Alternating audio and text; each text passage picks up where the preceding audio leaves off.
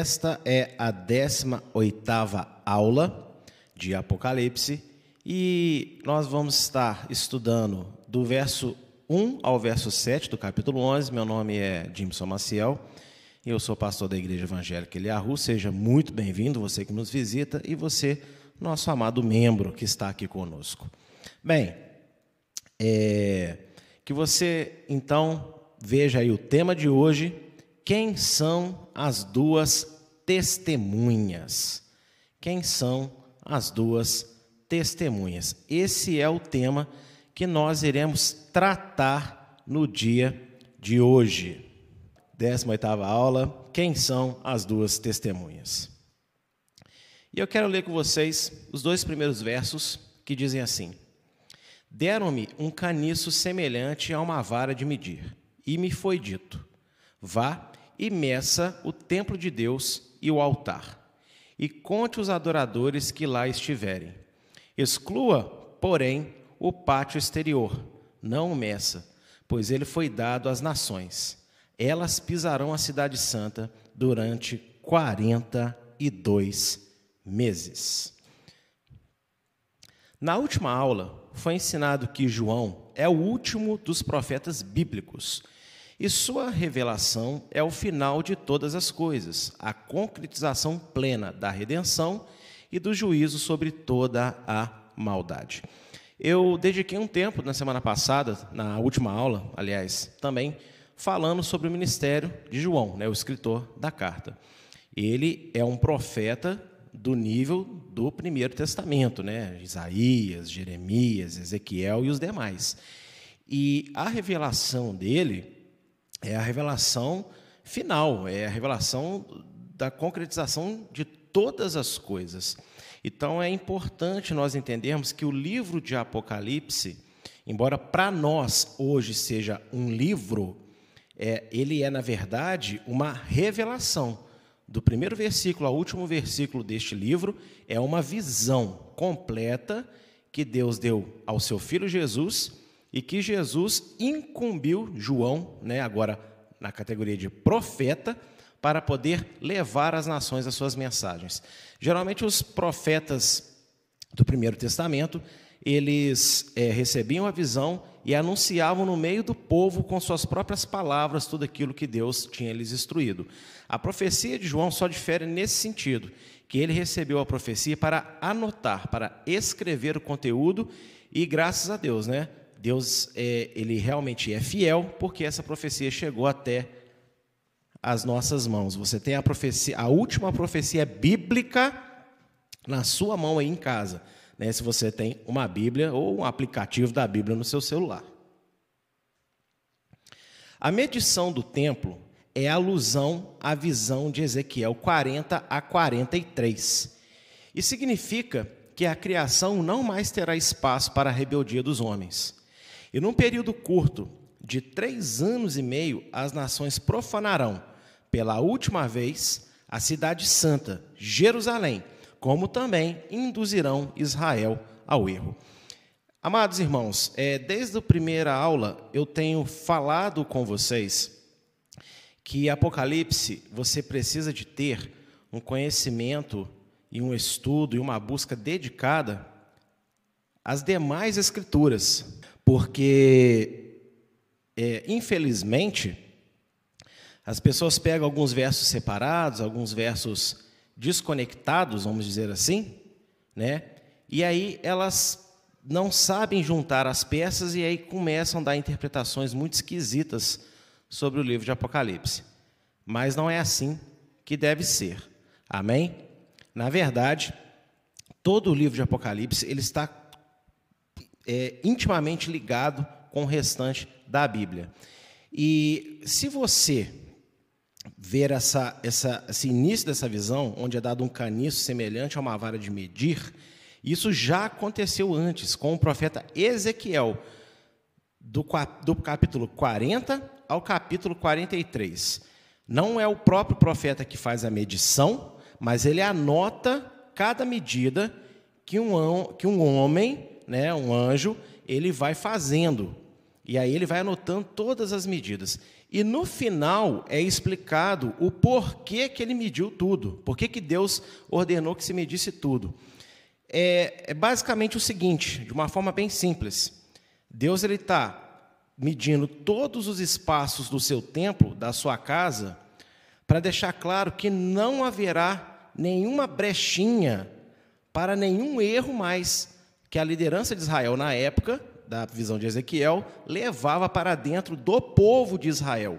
Né, a liderança espiritual permitia que Israel pecasse e levava também até para o próprio templo abominações.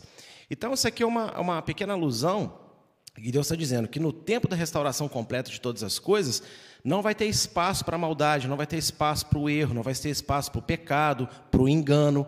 E aqui, quando nós vamos lendo todo o capítulo, né, capítulo completo, capítulo 11, você vai ver que a mensagem é exatamente a mesma.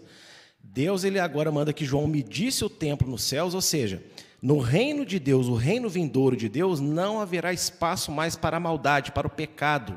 Não haverá mais é, erro, não haverá natureza caída, ou seja, toda a maldade será botada para fora. Ok?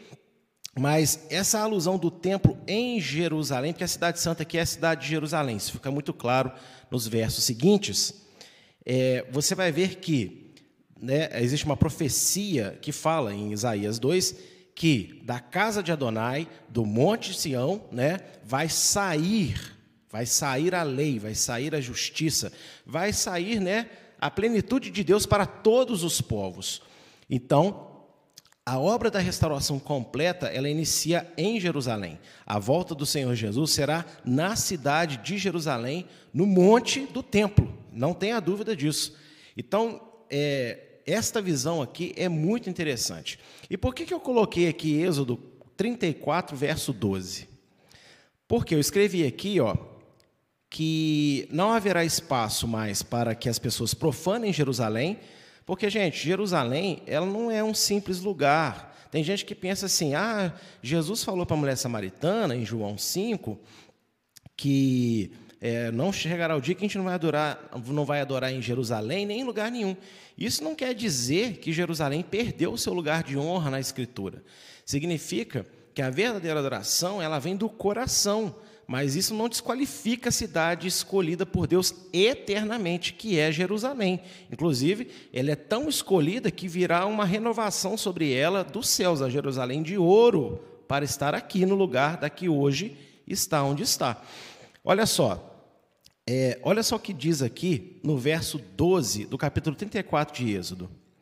Guarda-te de fazeres aliança com os moradores da terra onde has de entrar, para que não seja por laço no meio de ti. Ou seja, na aula passada e na aula retrasada eu falei bastante sobre o papel de Israel, da nação judaica, o povo judeu, o povo de Israel, né? Que a igreja precisa é, despertar, que a igreja precisa parar com esse conceito velho, ultrapassado, né? De que a igreja das nações agora é o Israel de Deus. A gente bate muito nessa tecla aqui nas nossas transmissões, que isso não existe. Por quê, gente?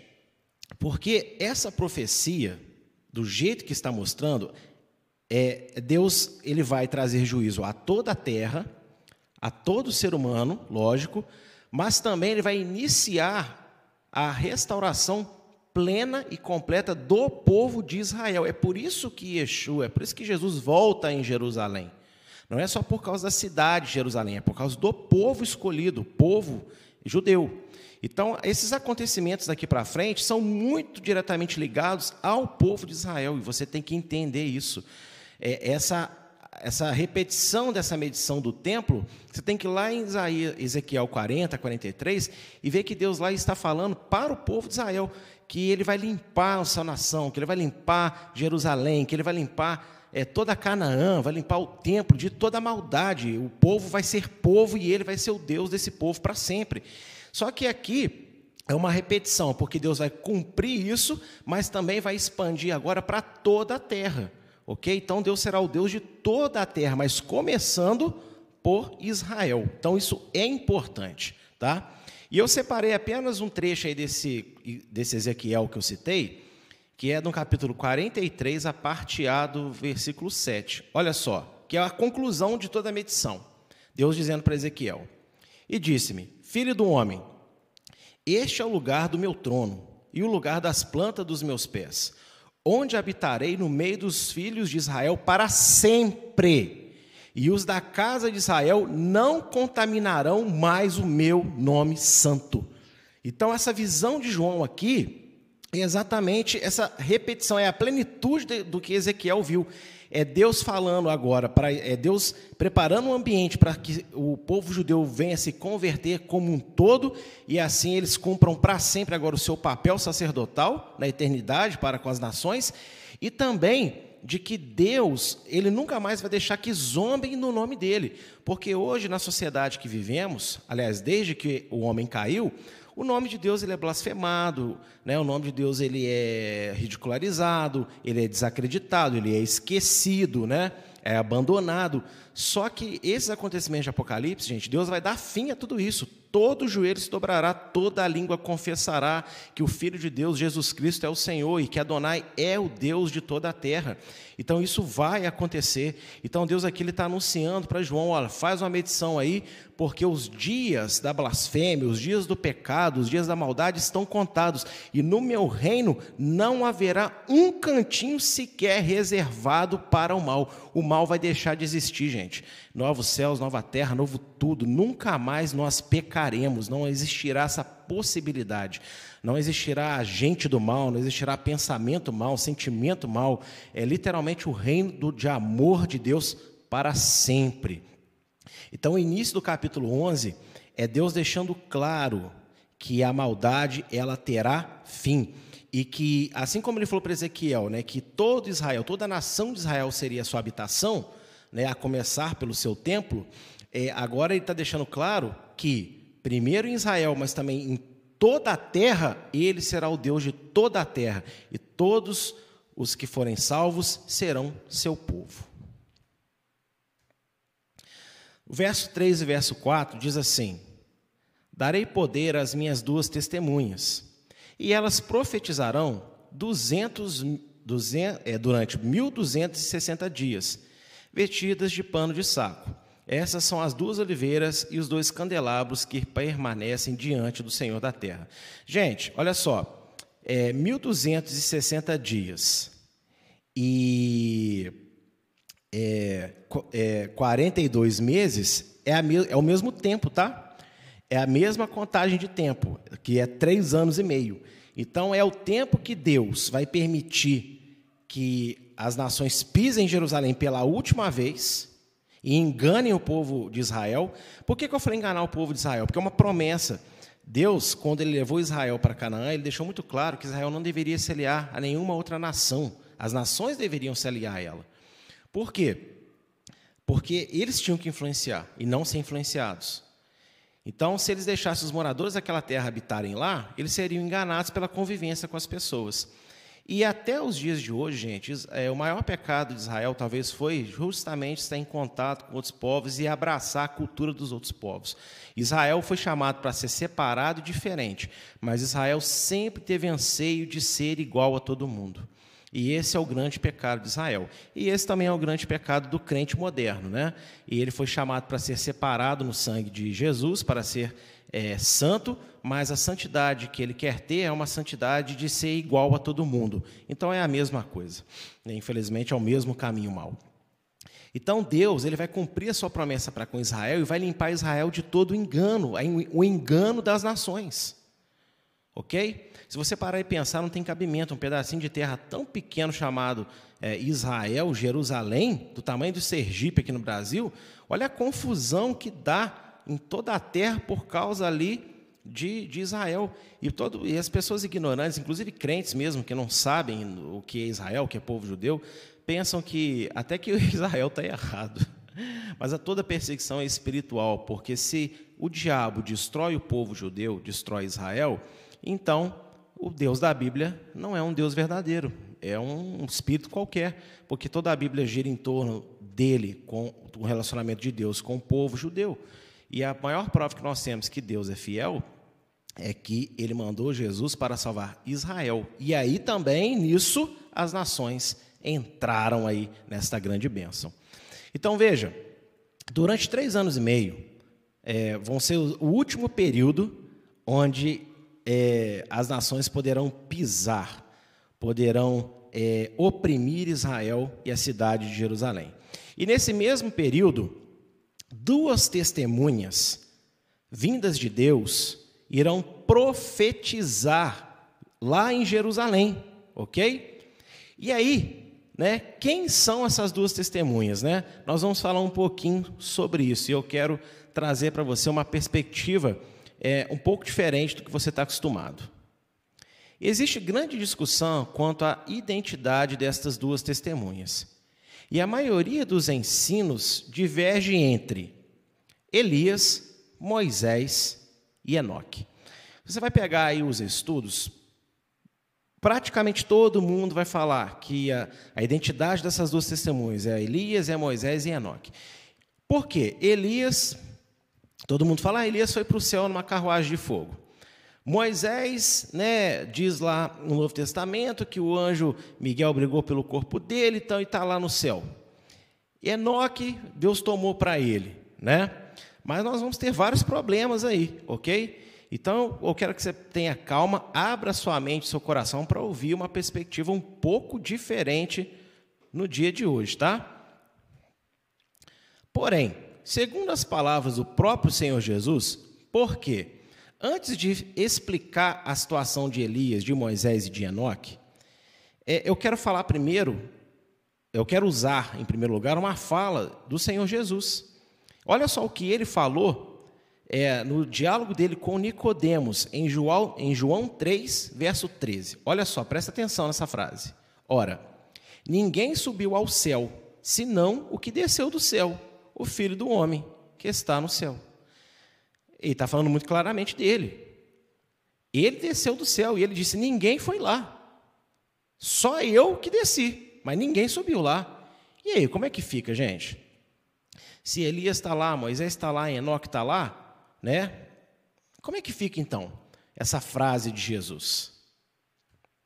Alguns, se valendo das palavras de Paulo sobre a existência de no mínimo três céus, e isso está lá em 2 Coríntios 12, verso 2. Porque Paulo está falando de si mesmo, que ele teve uma experiência espiritual, né? Ele até fala, ele nem, ele nem, cita que é ele, mas a gente sabe que é ele. Ele fala, ah, eu conheço um homem que se na carne, no espírito eu não sei, foi ao terceiro céu e voltou e viu coisas que não eram listas falar aos homens. É, então as pessoas acham que, ah, então existe pelo menos três céus, né? Beleza. Então elas pegam essas palavras de Paulo e dizem que Jesus se referiu ao último nível celestial e que essas testemunhas estavam nos inferiores. Porém, a palavra hebraica para céus é chamai, plural, não existindo singular para ela. Vou explicar para você com calma o que, isso significa. É, olha só, as, é, a maioria dos ensinos diz o seguinte: que como existe mais de um céu, existe o primeiro, segundo, terceiro céu, até sete céus, então essas testemunhas estavam num nível inferior. E aqui Jesus, quando falou que ninguém subiu ao céu, né, ele estava falando do último nível, no nível mais sublime, lá só ele estava com Deus. Então, lá ninguém chegou. Mas no céu inferior, só que é o seguinte, não, não é isso que a Bíblia fala. Não é isso que ele fala. E, e quando você tem na sua tradução em português a palavra céu, no hebraico você nunca lê céu, você sempre lê céus. Porque não existe singular para a palavra céu no hebraico, é sempre céus. Existem algumas palavras em hebraico que o plural dela é absoluto, ok?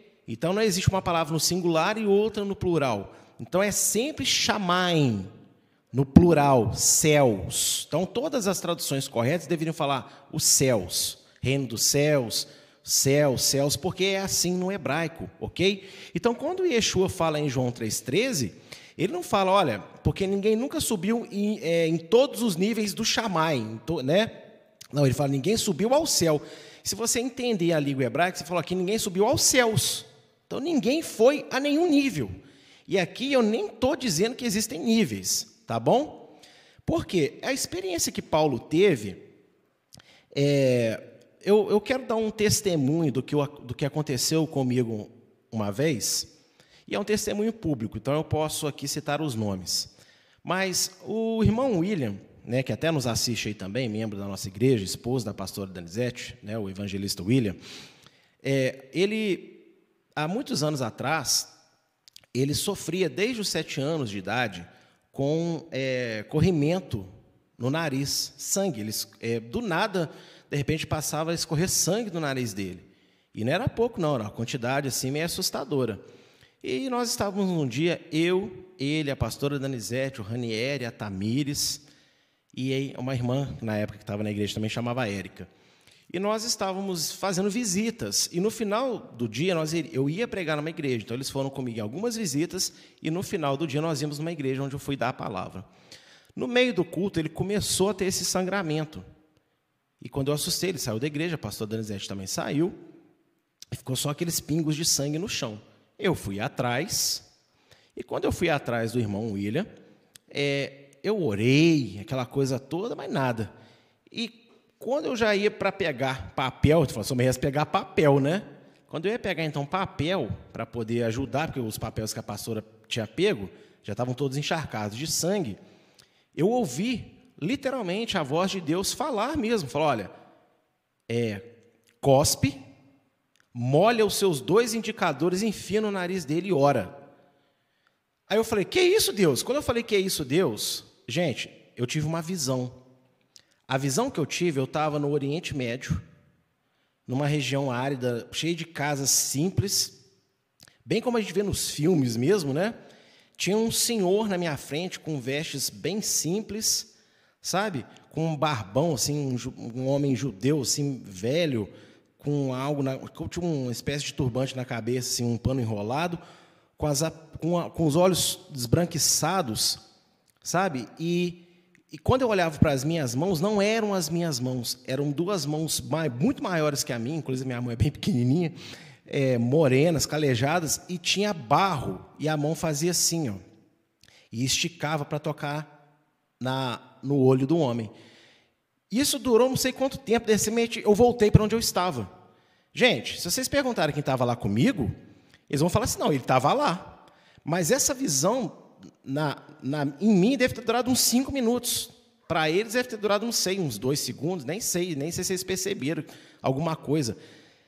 Eu estava ali com eles, mas parece que eu estava lá, de verdade. Não era assim, eu visando, em, tipo um sonho, uma, um pensamento, uma lembrança. Era real. Eu estava naquele lugar, as minhas mãos era, era, foi muito estranho. Então, quando Paulo fala aqui em 2 Coríntios 12, 2, que, é, que, que ele não sabe descrever direito o que aconteceu com ele, eu tive essa experiência nesse dia. E só para vocês não ficarem curiosos, né? É, eu peguei, aí quando a visão acabou, eu molhei o dedo, cuspi e tal, falei só com ele, William, posso fazer uma loucura? Ele, aham, nem falava, nem sangrando, enfiei meu dedo dentro do nariz dele, eu falei, em nome de Jesus, segundo a sua fé e tal, seja curado. Quando eu puxei, Diz ele que uma mão parece que limpou a testa dele, empurrou para a garganta dele assim um, um pigarro e falou para ele: cospe. E ele cuspiu um neurisma, mais ou menos desse tamanho aqui. E nunca mais ele sangrou, até os dias de hoje. Aleluia, glória a Deus. Então, eu só contei isso porque quando eu estava fazendo essa aula, e estava falando desse episódio que é necessário, de 2 Coríntios 12, gente, eu já, eu já vivi isso. É muito estranho. É, não é uma lembrança, para mim foi real, sabe? Mas eu sei que Deus não me levou no passado, lá naquele episódio do cego onde Jesus fez barro. Mas só que Ele me deu uma visão que parecia que aconteceu exatamente aquilo e era eu que estava lá, sabe? É, gente, é, é muito sem palavras. Então eu entendo as palavras de Paulo, ok? Eu entendo perfeitamente as palavras de Paulo. Então, é, a gente não pode pegar essas palavras dele que, e montar uma teologia, montar é, uma teoria é, falando né, que agora existe três céus, o primeiro céu é assim, o segundo é assim, o terceiro é assim. Não, não faça isso. Tá bom? Paulo está tentando descrever de uma maneira possível para passar uma experiência necessária para os leitores de Corinto, como eu tentei passar aqui para vocês nesse episódio. Então, o Senhor Jesus ele é muito claro em dizer que ninguém subiu aos céus. Então, não importa quantos níveis no céu existam. Então, vai ter gente que vai falar, ah, porque eu já li a Cabala judaica, que lá fala que existem sete céus. Gente, é leitura essa bíblica, pode ter informação boas, eu já li também, mas não está escrito na Torá, não está escrito nos profetas, então Deus não revelou para nós, tá bom? Olha só, Jesus não abriu exceção para qual nível celestial ninguém jamais subiu. Sua afirmação é: ninguém subiu a nenhum dos céus antes de sua vinda. Então, antes da vinda dele, é, Isaías teve visão, Ezequiel teve visão, outros profetas tiveram visão, Daniel teve visão, mas subir nesse sentimento, sabe, de, de subir, assim, de, de ter essa visão como se estivesse lá em cima, nem Paulo só teve essa experiência porque Jesus já tinha subido. Então ele, já, ele desceu e subiu. O próprio João que escreve Apocalipse, ok? Então a gente tem que levar isso em conta para, para analisar a identidade dessas duas testemunhas, ok? Elias, Moisés e Enoque. E eu vou falar um pouquinho de cada um, tá? Olha só, Enoque não foi arrebatado vivo aos céus. Ele viveu 365 anos e foi tomado. E isso significa que Deus o fez morrer. gente, olha só, Gênesis, capítulo 5, verso 23 a verso, ao verso 24. Sabe por quê? É, se não fosse a fala de Jesus, a gente poderia até ter dúvida, mas a fala de Jesus é muito clara, né? E olha só, e foram todos os dias de Enoque 365 anos. E andou Enoque com Deus e não apareceu mais, porquanto Deus para si o tomou. Então isso não quer dizer que Deus o tomou para si no sentido de o arrebatou. Ah, o hebraico não é claro em especificar isso. Até porque dá o tempo total de vida dele. Então, ele viveu 365 anos e Deus tomou para ele. Gente, quantas vezes em igrejas onde o poder de Deus manifesta, eu já vi Deus falar, né, que eu tomei, vou tomar para mim, e a pessoa, pouco tempo depois, ela morreu e coisas assim. Usou a mesma expressão que está escrito na Bíblia, aconteceu conforme eu ouvi ali. Acredito que muita gente teve essa experiência também. Então, ninguém pode afirmar que Enoque está no céu. Por quê? Porque Jesus falou que ninguém subiu ao céu. E não tem interpretação para essa fala de Jesus. É clara como o dia. Ninguém subiu, só eu que desci de lá. Então isso tem que ser levado em conta, ok? Vamos falar de Moisés. Moisés não está vivo em espírito nos céus com Deus, pois a Bíblia é clara ao dizer que Jesus é a primícia dos que dormem. Ou seja, ah, não, mas Deus levou Moisés para lá e Moisés ressuscitou. Tanto que Moisés apareceu para Jesus né, naquele episódio. Gente, existe uma ministração aqui na igreja que eu até fiz nesse período da pandemia, até esqueci como é que chama pregação, que eu falo sobre aquela transfiguração. Eu explico exatamente o que significa aquela visão. Elias e Moisés, a autoridade que Deus estava mostrando, tem nada a ver com o encontro de uma pessoa viva com dois espíritos encarnados. Aliás, Elias, né, segundo o que a gente está acostumado a ouvir, nem estaria na mesma condição de Moisés, porque Moisés está morto, Elias estaria, estaria né, supostamente vivo. E como é que faz então? Como é que funciona isso? Né? Não, negativo, tá? Isso era uma visão, tá bom? Então, continuando aqui, ó. Este conceito de vida fora do corpo é pagão, não bíblico. E se Moisés está vivo em espírito nos céus, isso significa dizer que Jesus morreu em vão, já que Deus tinha outro meio de dar a vida eterna aos salvos. Gente, a Bíblia é muito clara em dizer que Jesus é a primícia dos que dormem, ele é o primeiro em tudo, ele é o primeiro a ressuscitar. Ninguém ressuscitou antes dele, ok? É impossível, porque ele é o primeiro, ele é a vida, ele é a ressurreição, e é, e é a cruz que garante a vida eterna. Se você perguntar para mim, mas como fica Abraão, Isaac e Jacó? Eles foram salvos? Foram. Porém, eles jamais poderiam ressuscitar enquanto o Messias não viesse e não morresse e ressuscitasse. Eles tiveram uma vida agradável a Deus, só que a vida agradável deles não é o suficiente para pagar o pecado deles. Então, eles tiveram que esperar até que viesse o Messias, e Jesus veio, e na volta de Jesus, eles irão ressuscitar junto com todos os outros, todos vão ressuscitar juntos, no mesmo evento, não tem etapas de ressurreição, de ressurreição não, viu? A Bíblia é muito clara quanto a isso. Vida fora do corpo não existe para o ser humano. Preste atenção nas minhas palavras. E muitas pessoas têm dificuldade com isso, em momentos de perda, de morte. Ninguém está em lugar nenhum, indo para a luz nenhuma, morreu, acabou. O espírito, que é o folho de vida, volta para Deus, a carne apodrece e a alma fica adormecida, porque a alma só fica acordada no encontro do corpo com o espírito, alma vivente. Nefshah Rain. Aí as pessoas podem perguntar, mas pastor, e as pessoas que quase morreram, tiveram experiências fora do corpo, não sei o quê? Gente, visão. Foi uma visão. Deus permitiu a pessoa que teve uma visão, ok? Para passar para ela uma mensagem. Mas não quer dizer que o espírito dela saiu, saiu voando. Isso não existe, isso não é bíblico. Por favor, entenda isso de forma definitiva. Eu também tenho uma ministração aí na, no canal da igreja, Como Lidar com a Morte que é excelente para que vocês entendam essa dinâmica. E é muito importante ter essa dinâmica para não ser enganado. Tá bom? Inclusive, essa questão da disputa de Miguel com Moisés, ela é uma tradição judaica antiga, é, hoje tem até registrado no Talmud, né?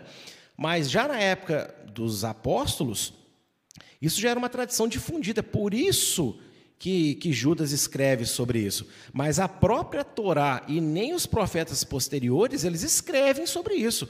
Então eu tenho dúvidas sobre esse relato de Judas. Esse relato de Judas, para mim, ele pode ser o quê? Uma informação é, da cultura judaica da época que Judas escreveu. Não quer dizer que está certo, não, gente.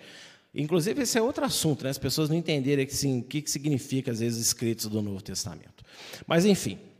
Então, Moisés, ele não poderia estar vivo com Deus, porque senão a morte de Jesus é à toa. Se Deus tinha outra forma de salvar as pessoas, né, e dar para elas vida eterna sem precisar de um Messias para pagar o preço do pecado, o episódio de Jesus é uma mera bobeira, sabe? Não tem sentido nenhum Jesus ter morrido, ter vindo, sofrido tudo que sofreu.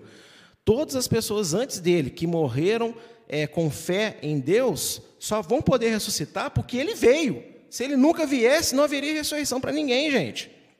Que isso fique claro. Isso tem que ser muito bem entendido também. Quanto ao profeta Elias, é necessário analisar de forma mais detalhada o que as Escrituras é, falam sobre o seu arrebatamento. Falou, faltou a digitação da palavra falo.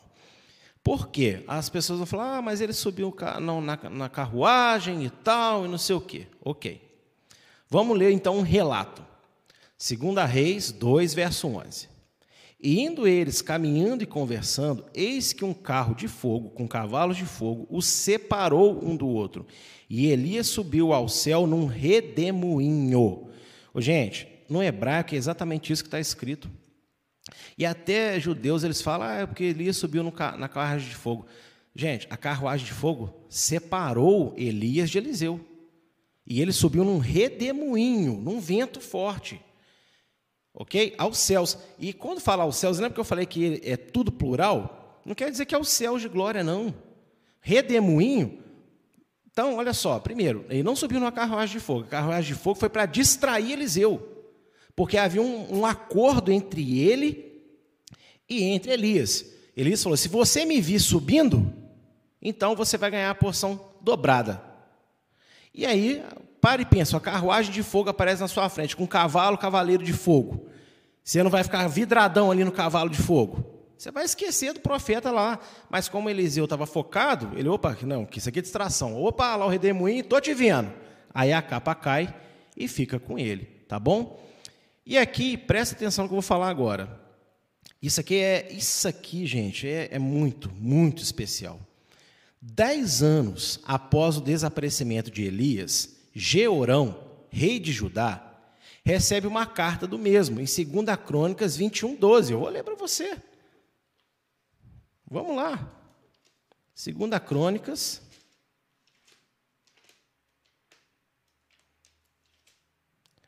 Vinte e um, doze.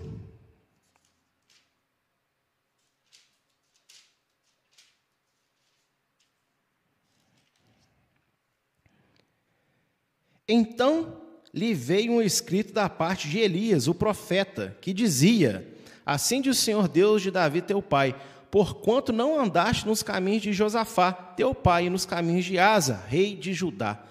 Passou o que isso tem a ver? Tem muito a ver. Olha só, quando o profeta Elias foi transladado, quem reinava em Judá era Josafá. Gente, é só você estudar a Bíblia. Só você vai ver que na época que, que Eliseu assumiu, quem reinava em Judá era Jeorão, ok? É, aliás, era Josafá, pai de Jeorão. Então, o que, que aconteceu aqui no episódio de Elias? Então, na Páscoa judaica, existe até o cálice de Elias, porque ele vai voltar e tal, não sei o quê. Mas veja bem, gente, se você lembrar, Elias estava cansado do seu ministério, ele estava com medo de Jezabel, né? Ele estava saturado mesmo. Então, Deus aposenta ele, é só isso. E aí sobe ele num redemoinho aos céus, leva ele para outra parte do mundo, sei lá onde, isso a Bíblia não relata. Só que aí, por quê? Por quê?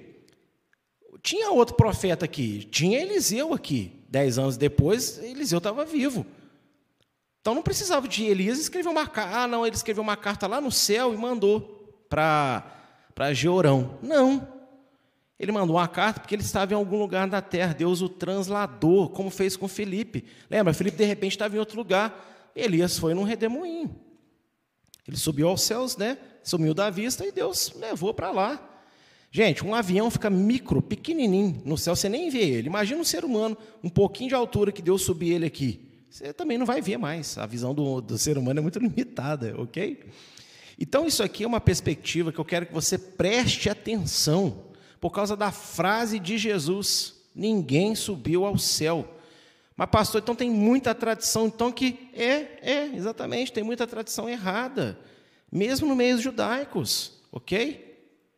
Então, tem que fazer uma análise muito grande, ok? Então, essas duas testemunhas aí, a gente não pode afirmar que é Elias, a gente não pode afirmar que é Moisés, não pode afirmar que é Enoque, porque eles, para uma forma bem simples, se você volta o versículo que eu li aí, você vai ver que assim, as duas testemunhas simplesmente aparecem testemunhando, não fala, e do céu desceu as duas testemunhas de Deus eu achei uma simplicidade tão grande o texto, tipo assim, o próprio texto Apocalipse não fala, nem no grego que eu consultei, não fala, e do céu vieram duas testemunhas. Não, aparece duas testemunhas para testemunhar.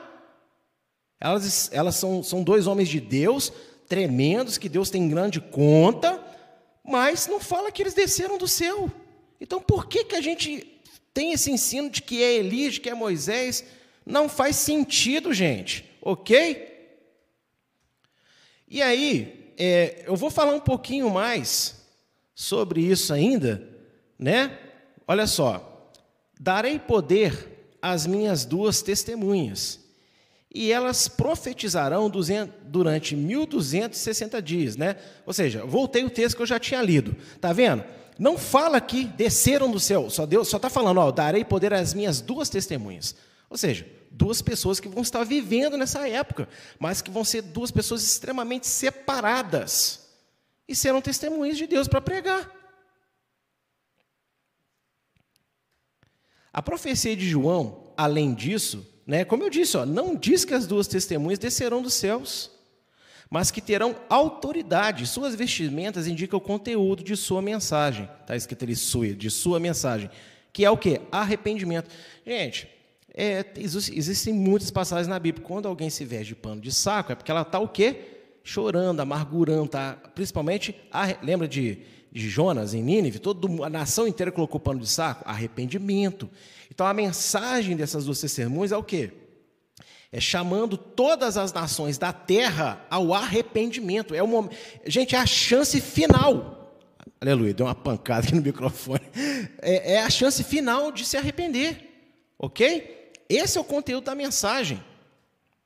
As duas testemunhas são o cumprimento pleno da profecia de Zacarias 4. Gente, tem que entender profecia, tem que estudar profeta, porque senão fala borracha torta direito. Presta atenção nisso.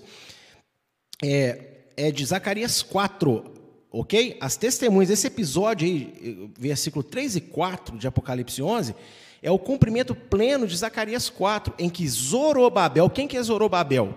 Príncipe de Judá, filho de Davi, tem um papel crucial na reconstrução do templo em Jerusalém, quando o povo judeu retorna do exílio babilônico. Gente, lembra que eu comecei a aula falando que a medição arremete a Ezequiel, Deus falando que vai tirar de Israel para todo sempre o pecado, e a nação será purificada para sempre, e o próprio Deus fala que vai habitar no meio deles para sempre.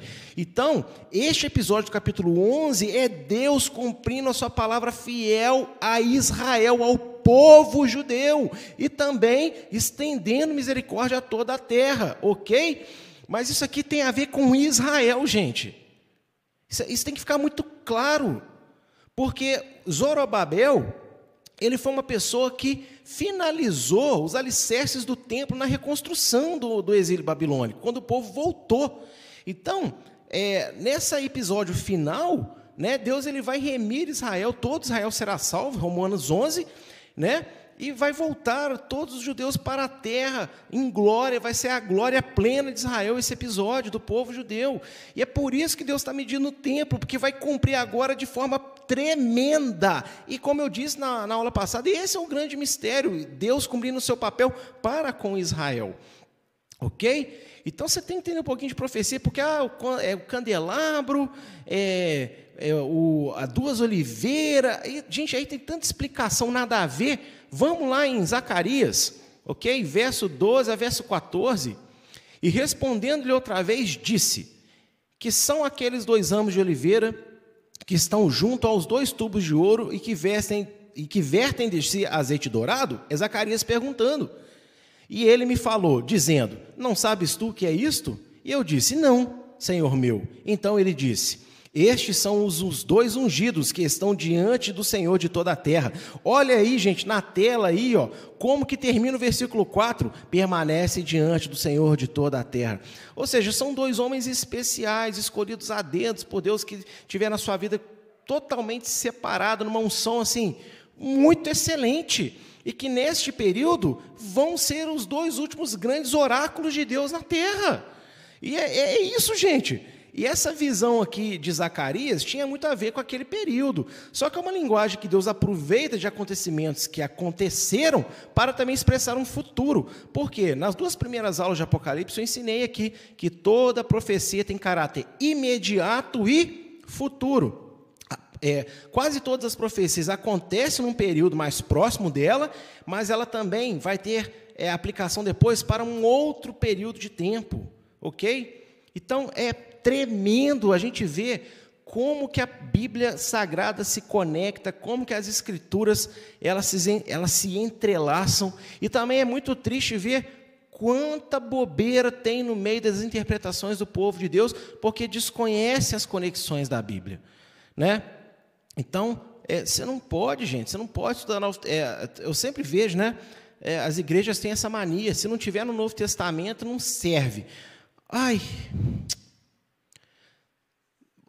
tem coisas que não estão no Novo Testamento e você precisa. Hein? Como assim? Muito simples. Atos 15 fala que não pode ter relação sexual ilícita. O que é relação sexual ilícita? Porque o Novo Testamento só fala de adultério e sexo com a mãe. São os únicos dois tipos de relação sexual aí que apresentam no Novo Testamento, que não são bons. Sexo com a filha, pode? Sexo entre irmãos, pode? O, sexo com pessoas da, do mesmo gênero, pode? Sexo com animal, pode? Porque não tem no Novo Testamento, então pode, ué. Está vendo? Aí como é que eu faço então? Levítico 18, querido. Ok? Lá em Levítico 18 você vai ter a lista completa do que Deus considera sexo ilícito. Então, se não está no Novo Testamento, não presta, você vai cair aí numa, numa roubada. Cuidado com isso. O Novo Testamento eu não consigo ter uma explicação mais fácil do que essa para você que me assiste, talvez nunca tenha ouvido isso, vai ouvir agora. Se você já ouviu antes, vai ouvir de novo. Eu, com, vamos dizer assim, com o Antigo Testamento, vou até usar esse termo que eu não gosto, mas para ficar fácil. Eu, assim, gente, eu não enxergo patavinas. O notebook está aqui, ó, a um braço da minha visão. Está tudo embaçado, porque eu tenho miopia, tenho astigmatismo, então não estou enxergando nada. Já não sei mais o que está escrito aqui, ok? De verdade. Então, esse é o Antigo Testamento sem o Novo. Ele está aqui, ele é bom, mas não é todo mundo que consegue enxergar plenamente. O que é o Novo Testamento? É Deus, através de Jesus Cristo, dando lentes corretivas para que a gente enxergue plenamente tudo aquilo que está de Mateus para trás. Simples assim. Fica com esse conceito aí que você vai bem, tá? É, Apocalipse 11, né, de 5 a 6, adiantando então nesse texto.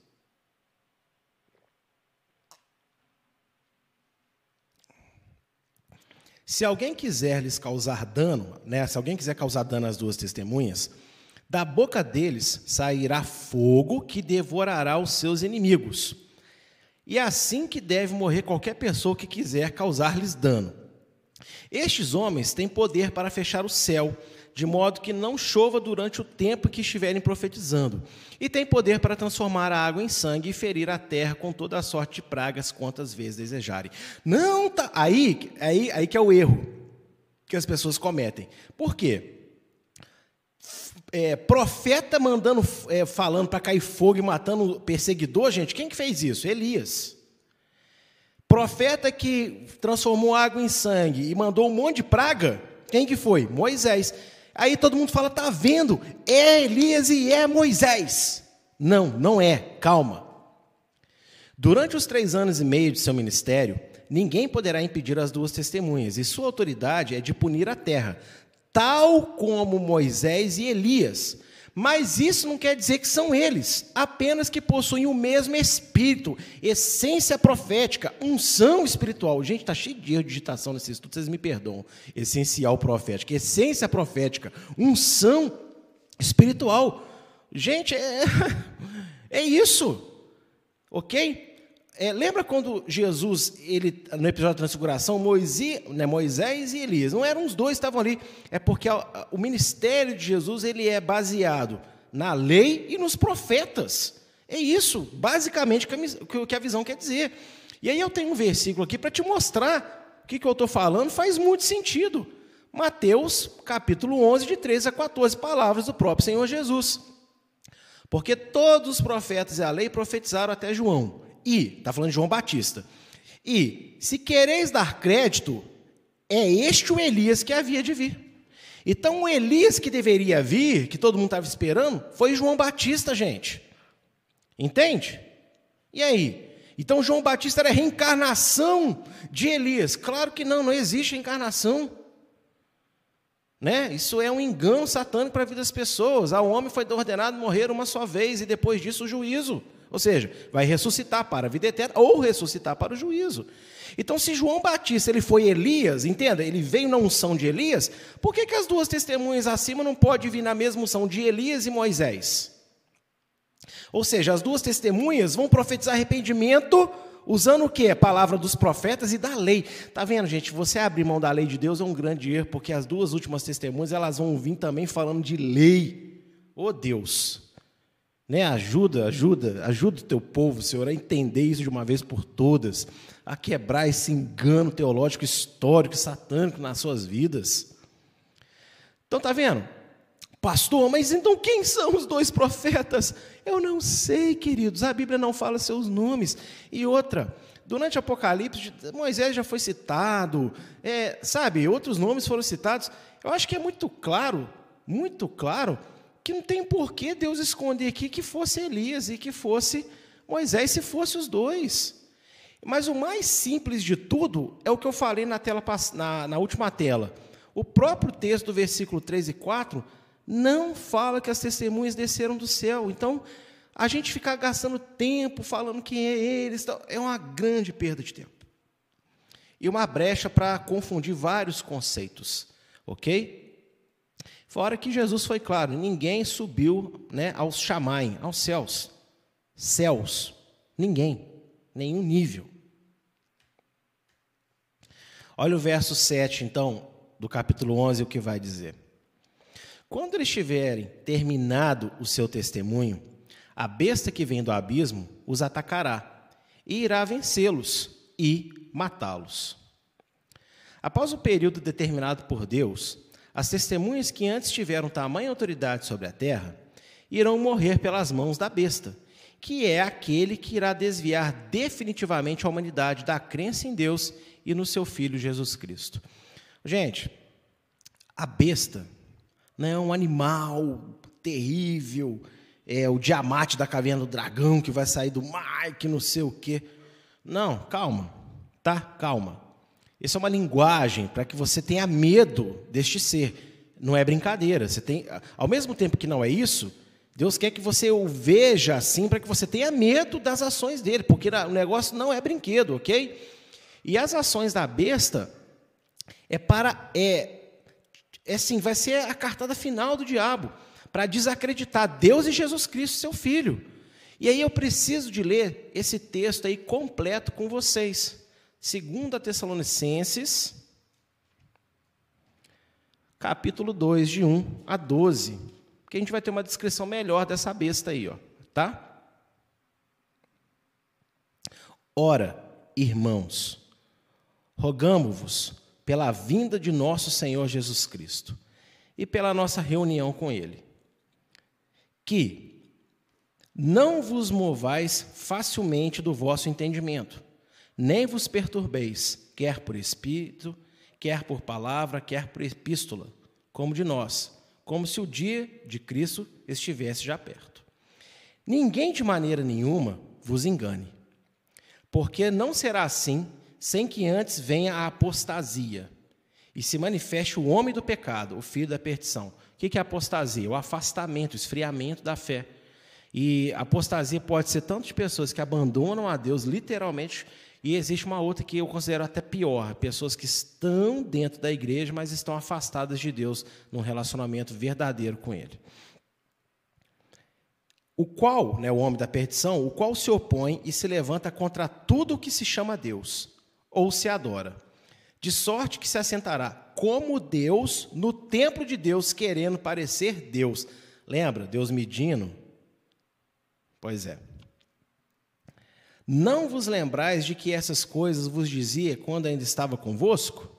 E agora, vós sabeis o que o detém, para que a seu próprio tempo seja manifestado. Porque já o mistério da injustiça opera. Somente há um que agora o retém, até que do meio seja tirado.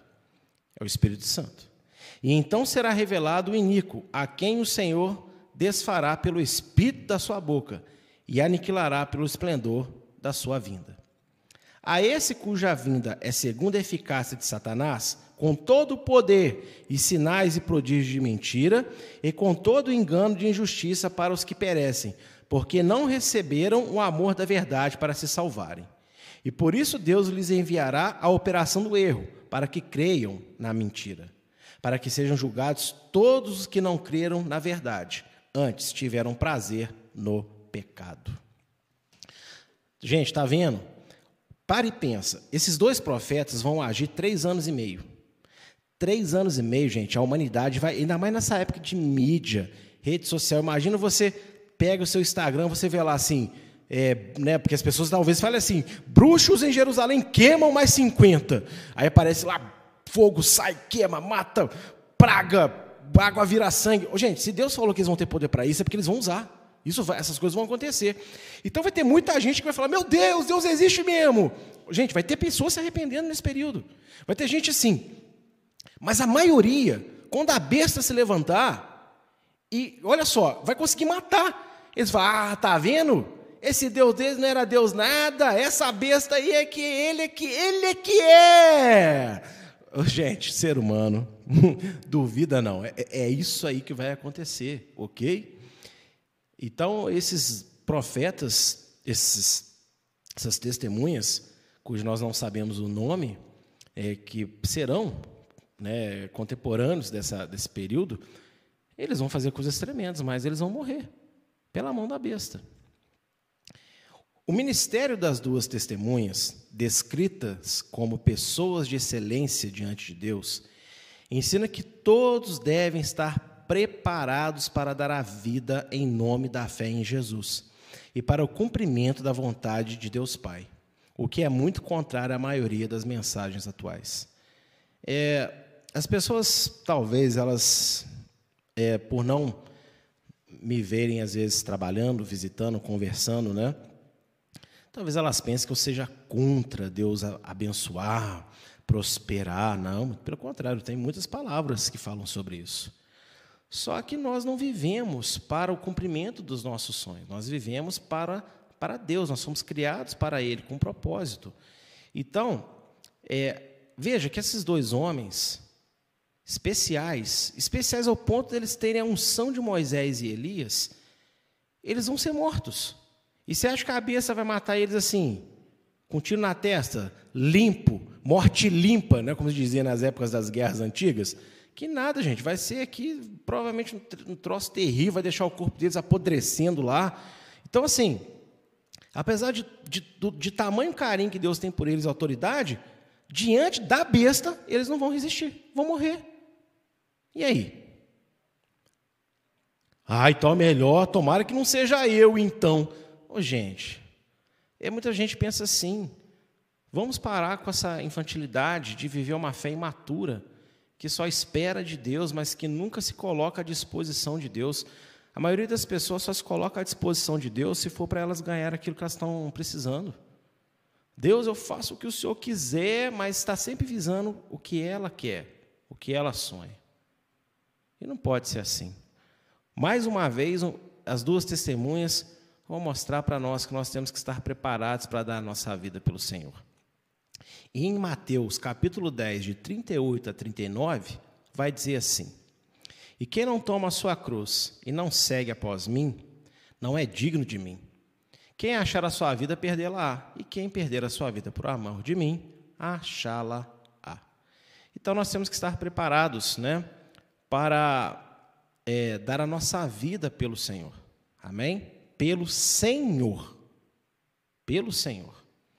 Nós temos que realmente trabalhar. É, não é pecado ter projetos, é, ter sonhos, lutar por conquistas próprias, mas a sua vida não pode ser isso em primeiro lugar. E Deus se encaixa em algum momento aí. A sua vida tem que ser primeira dedicada a Deus, ok? Para Deus.